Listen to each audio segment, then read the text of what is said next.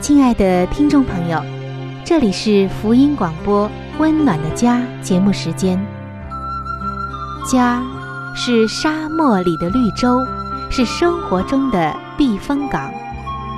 家是人生的驿站，家也是每个家庭成员的心理诊所。听众朋友，您拥有一个温暖的家吗？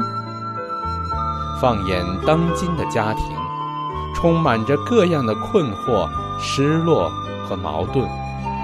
青少年的吸毒和不道德的行为，让人觉得十分的惊奇。离婚和家庭暴力的行为也已经十分的普遍。单亲家庭的数量也在与日俱增。这种种的问题，不禁使人在怀疑：家庭生活是否还能够继续下去呢？对每个人来说，家庭仍然可以是个安乐窝吗？温暖的家，与您携手探寻幸福家庭的泉源。温暖的家，带您进入关怀与爱的时间。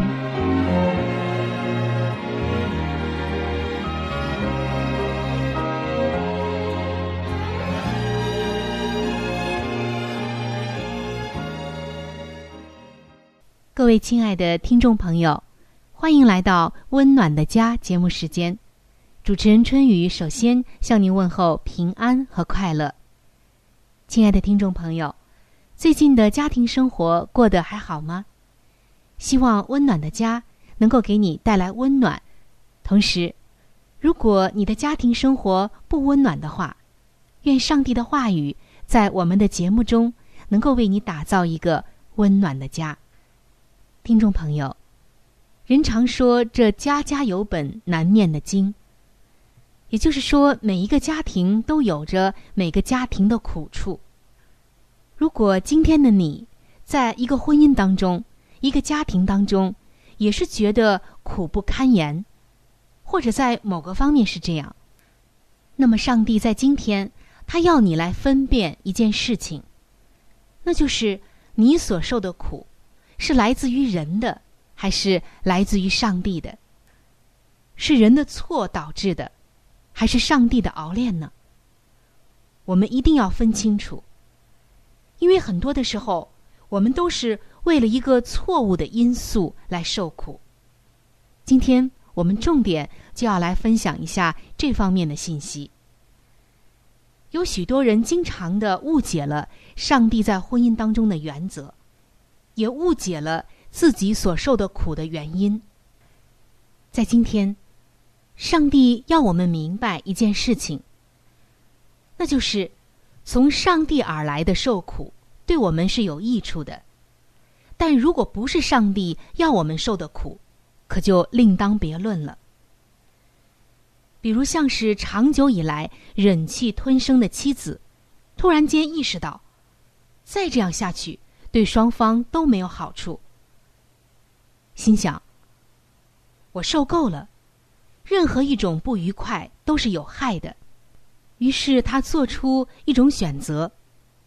现在我不能够再这样过下去了，我要为自己争取翻身。很多人在长久以来的婚姻的某一种压抑当中，他会爆发。但是爆发之后又怎么样呢？这结果可能不一定让你满意，甚至让你觉得很失望。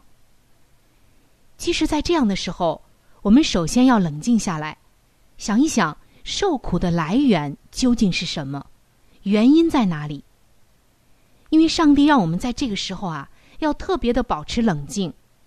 上帝要我们特别来思考一件事，那就是，如果不是从上帝而来的受苦。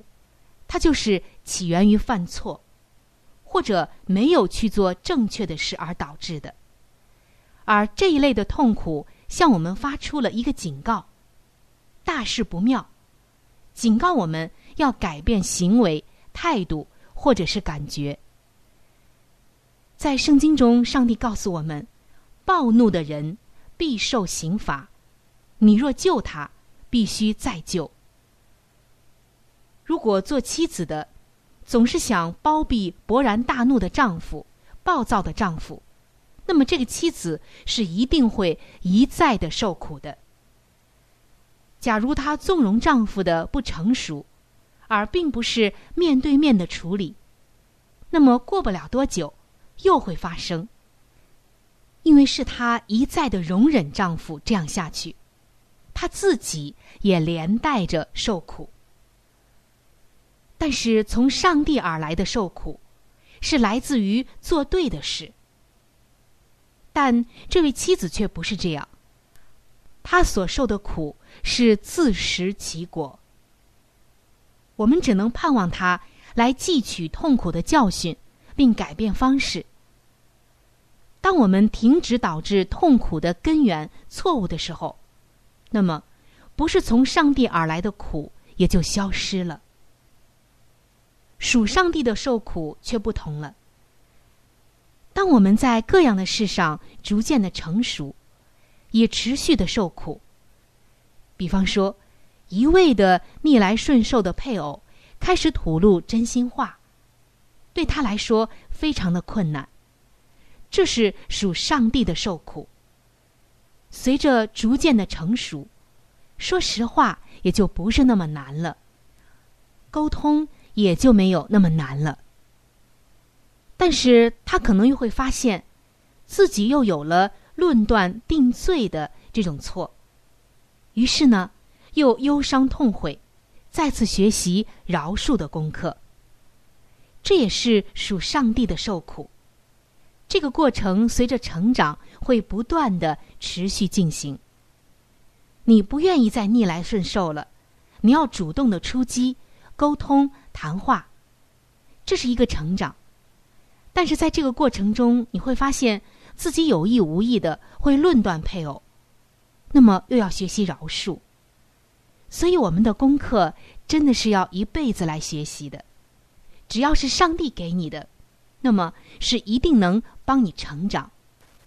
上帝并不是让你在婚姻中来立一个让你不再受苦的界限，他希望你脱离自作自受的苦，因为这种苦多吃也没有益处。然后进入到他的受苦中。得到属灵的益处。圣经告诉我们，在肉体受过苦的，就已经与罪断绝了。当我们开始为了诚实、公义或者爱的缘故受苦，通常就能解除掉因罪受苦的问题了。在婚姻当中啊，有很多的苦楚，其实有些苦是一种很小的苦。也是一些不太大的事情导致的，比如说妻子乱花钱的问题。不是从上帝而来的受苦会是什么样呢？就是做丈夫的抱怨或者沉默。但这个沉默里面可是有很多的不开心。如果一位做丈夫的只是以抱怨或沉默来对待这种烦恼、这种婚姻问题或者痛苦。那么这个问题可能永远也解决不了。但是如果丈夫愿意主动的来沟通这件事情，在多次沟通之后无效，妻子还是乱花钱，那么可以没收信用卡，并承受对方的愤怒。这个时候，对方可能真的有怒气，做丈夫的会承受一些痛苦，但是这种受苦。却是属上帝的受苦了，因为你没有纵容对方的这个错误，而是用你的能想到的方法来帮他了。至于他以不友好的态度对你，给你带来的痛苦，这是属上帝的痛苦，那么上帝会帮你。还有像丈夫总是爱批评论断。如果做妻子的只是一味的附和他的观点，或者是默默的忍受，但很气愤，那么这种苦就不是上帝而来的苦，因为你容忍他一直这样的对待你，你容忍他的错误。但是如果相反，当丈夫在开口随便的批评论断的时候，你离开房间，让他自己去生气。虽然他有气给你，你会觉得苦，但这却是属上帝的苦。当我们要纠正一个人的错误的时候，往往会受一些苦，甚至夫妻之间也是这样。上面只是说到两种情况，其实，在婚姻中啊，会有很多情况，不管怎么做，都不会让人轻松愉快。因此，既然都要受苦，为什么不选择那能造福双方的苦呢？当我们去解决问题的时候，只要我们的心是为了对方的成长，为了这个婚姻好，那么我们就是在为上帝而受苦。如果我们只是发泄自己的情绪，或者只是一味的没有原则的忍以及盲从，那么这样的苦就不是上帝给我们的苦了。而是我们自食恶果，这个结果是完全不一样的。我们一定要选择那造福双方的苦。如果你行在上帝给你的旨意里，即使会吃苦，上帝啊一定会让你重拾喜乐的。他会帮着你来建造你的家庭，来弥补婚姻关系的不足的。主耶稣也因为那摆在前面的喜乐，就忍受了十字架的苦难。那么，为了婚姻的成长，为了对方的成长，我们为什么不能暂时的吃一些苦呢？在婚姻中培养爱、诚实与自由，才应该是你最终的目标，并且让你的那个他也能够得到这样的成长。和益处。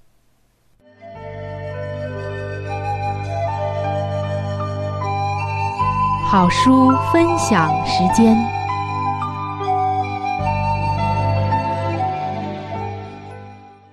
各位亲爱的听众朋友，各位亲爱的弟兄姐妹，您现在所收听的节目是由希望之声福音广播电台为您带来的福音类节目《温暖的家》，我是志鹏。现在是这个节目当中的一个小环节，叫做“好书分享”。在每一期的节目当中，我们都会和您分享一本非常好的书籍。这本书籍是和家庭有关系的。最近以来呢，我们和您分享的是宗教女作家华艾伦女士的一本著作，叫做《富林信徒的家庭》。这本书则告诉我们如何去建立一个家庭。亲爱的弟兄姐妹。亲爱的听众朋友，在我们每一个人进入学校的时候，我们都是在学习不同的知识，为要在以后的工作当中呢有一个更好的发展。那么，在当今的学校当中，有哪一个学校能教导我们如何的来建立一个完美的家庭呢？我想是没有的。那么，在基督的学校里，他则教导我们。如何的拥有一个幸福而温暖的家，同时又当怎样来教育自己的子女？那么在这里呢，我们特别推荐给您这本书籍，相信这本书对您一定有莫大的帮助。亲爱的听众朋友，如果您听完了这本书之后，您喜欢这本书，您又想拥有这本书，您可以来信给我们，我们可以免费的将这本书赠送给您的。我们具体的通讯地址会在节目当中播报给您听，请您留意。富林信徒的家庭第四十九章：母亲的助手。父母子女各有其责，做父母的对子女有供给衣食和教育的义务，而做子女的也有义务，应当欣然、亲切而忠诚的侍奉双亲。当儿女们否认自己有责任，应与父母分担家中的劳作和重担时，如果父母也否认而不顾那供给子女之需要的责任，试问，他们将做怎样的想法呢？做儿女的既停止了自己当尽的义务，不去帮助父母，借着从事那些可能是辛劳而令人厌烦的工作，以减轻父母的负担。他们便丧失了或至最有价值的教育，以便将来做有为之人的良机了。上帝审判所有信徒的儿女，自幼就受到训练，分担父母为照顾他们而必须负荷的重担。家中有房屋分给他们住，而且他们也有权分享家中的膳食。上帝受命做父母的人要供应他们儿女的衣食，不过父母子女之间互有应负的义务。做儿女的义务就是要顺服并尊敬他们的父母。父母不应做儿女的奴役，一切的牺牲都由自己承担，以致儿女成长之后，凡事漫不经心。让所有的重担全落在父母的身上。溺爱导致怠惰，儿女年纪很轻的时候，就当受教做有用的人，自助而助人。现今有许多的女孩子，竟一点也不感觉良知上的愧疚，看着他们的母亲操劳、烹饪、洗涤或烫衣。他们却安坐在客厅里读小说，织绒线、勾花边或刺绣。他们的心肠竟像铁石一般，全然无动于衷。这种错误的根由何在呢？这样的情况多半应归咎谁呢？就是那对可怜的、自欺的父母，他们忽略了儿女将来的福祉。他们由于错误的溺爱，听任儿女无所事事，或只做些无足轻重、无需运用智力或体力的事，然后又因女儿的孱弱而原谅他们的怠惰。什么事情使他们孱弱的呢？在许多实例中可以发现，就是因为父母所采取的方针错了。在家中若从事适当的操作，必能增进心身双方的健康，可是由于错误的观念作祟，儿女便被剥夺了这种权利，以致产生了厌恶劳作的心意。假若你们的儿女没有养成劳作的习惯，他们很快就会感觉疲倦，他们必诉苦说肋骨疼、肩疼、手酸脚软。而你们因为同情他们，宁可自己承担工作，不愿子女受一点苦，那是一件很危险的事。最好开始时先让儿女担负一些轻省的工作，逐渐增添，直到他们可以负担适度的劳作而不至于疲倦。怠惰之害，我蒙指示，许多的罪恶都因怠惰而生。忙碌的双手与心智没有时间去注意仇敌所暗示的各种试探，但闲懒的手与脑却坐待撒旦的控制。心智若不予以合适的运用，就必专注于不正当的事物。父母必须教他们的儿女明白怠惰就是罪。没有什么比免除儿女一切的负担。听凭他们度一种闲懒的、毫无意义的生活，终日无所事事，或任意虚耗光阴，更确切无疑的使他们倾向邪恶了。儿童的心智原是活泼好动的，若不使之专注于善良有益的事物，势必转向不良的一方面去。虽然他们应该也必须享有康乐活动。但同时，也当教导他们从事工作，并有固定的时间从事劳动，以及读书与研究。要为他们安排适合其年龄的工作，供给他们有注意而又有兴趣的书籍。好了，亲爱的听众朋友，亲爱的弟兄姐妹，好书分享这个环节呢，我们今天就和您暂时的分享到这里。那如果您对这本书籍非常的感兴趣，希望得到这本书籍的话呢，请您来信告诉我们，我们会免费的将这本书送到您的手中的。来信请寄香港九龙中央邮政局信箱七一零三零号，你写“春雨收”就可以了。如果你给我们发电子邮件也是可以的，这样更快捷一些。我们的电邮地址是 c h u。n y u 小老鼠 v o h c 点 c n，好了，亲爱的听众朋友，我们期待着您的来信。下面呢，我们将时间继续交给春雨姐妹。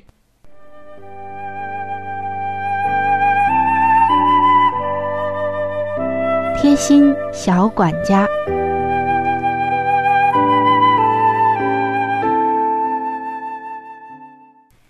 各位亲爱的听众朋友，欢迎来到贴心小管家的时间当中，我是您的朋友春雨，很高兴能够和你一起进入到贴心小管家这个小栏目当中。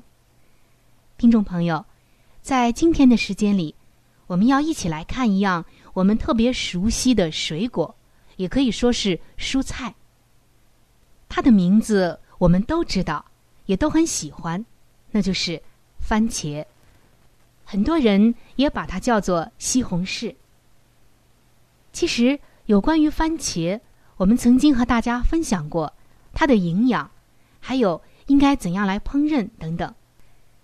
但是在今天，我要向你介绍的番茄的这个功能，可能真的是很少有人知道。什么功能呢？就是它也是一个天然的防晒霜。哇，没有想到吧？番茄竟然是天然的防晒霜，能相信吗？首先，我们知道，在番茄中含有番茄红素，抗氧化的能力是很强的，这样就可以使晒伤的指数下降到百分之四十。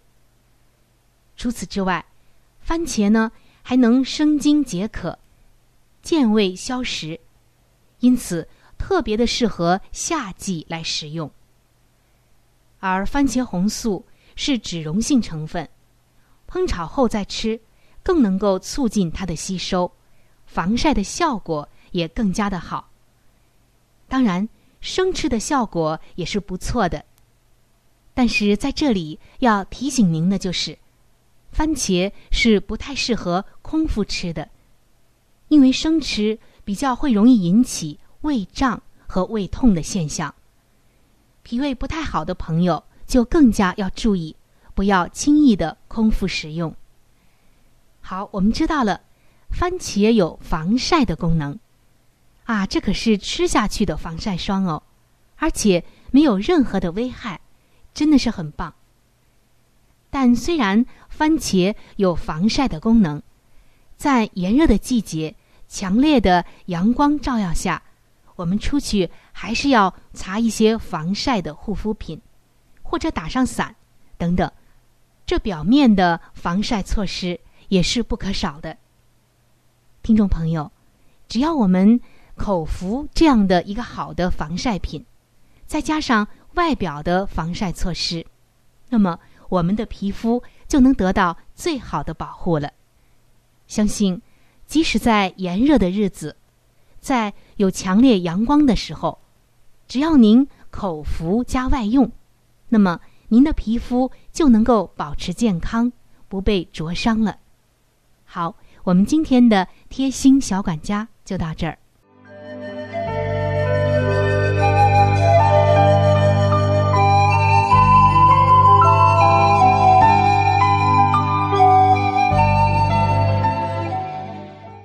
各位亲爱的听众朋友，时间过得真是很快。今天的话题呢，就和您先分享到这里了。如果您对于家庭，或者是有关于家庭的话题，有着什么样的问题、想法与建议，或者是一些美好的经验与见证，春雨在这里是非常的欢迎你能够写信或者是发电邮给我。那如果你在家庭方面遇到一些问题，或者遇到一些难处，我们也是非常的希望能够成为你最知心的朋友。你可以来信告诉我们你心中的问题、困惑与烦恼，我们会尽我们的所能帮助到你。另外，在我们这里也为您准备了一些与家庭有关的资料，是可以免费的赠送给您的。如果您有需要，那么拿起你的笔或者是发电邮，赶快和我联系吧。您将会得到这些美好的礼物。那如果您是要写信，来信请寄香港九龙中央邮政局信箱七一零三零号。来信请寄香港九龙中央邮政局信箱七一零三零号，春雨收就可以了。春是春天的春，雨是雨水的雨。我再说一遍，春是春天的春，雨是雨水的雨。那如果您是用电子邮件的话，请记我的电子邮箱，我的邮箱是 c h u n y u，就是春雨的汉语拼音。接下来是小老鼠 v o h c 点 c n。我再重复一遍，我的邮箱是 c h u n。y u，也就是春雨的汉语拼音。接下来呢是小老鼠 v o h c 点 c n。还有就是，如果您有话想和志鹏说，也可以通过我转交给志鹏。好的，最后非常的欢迎你能够来信或者是上网和我们联系。本期的节目就到这里了，下期节目我们再会。愿上帝赐给您一个温暖的家。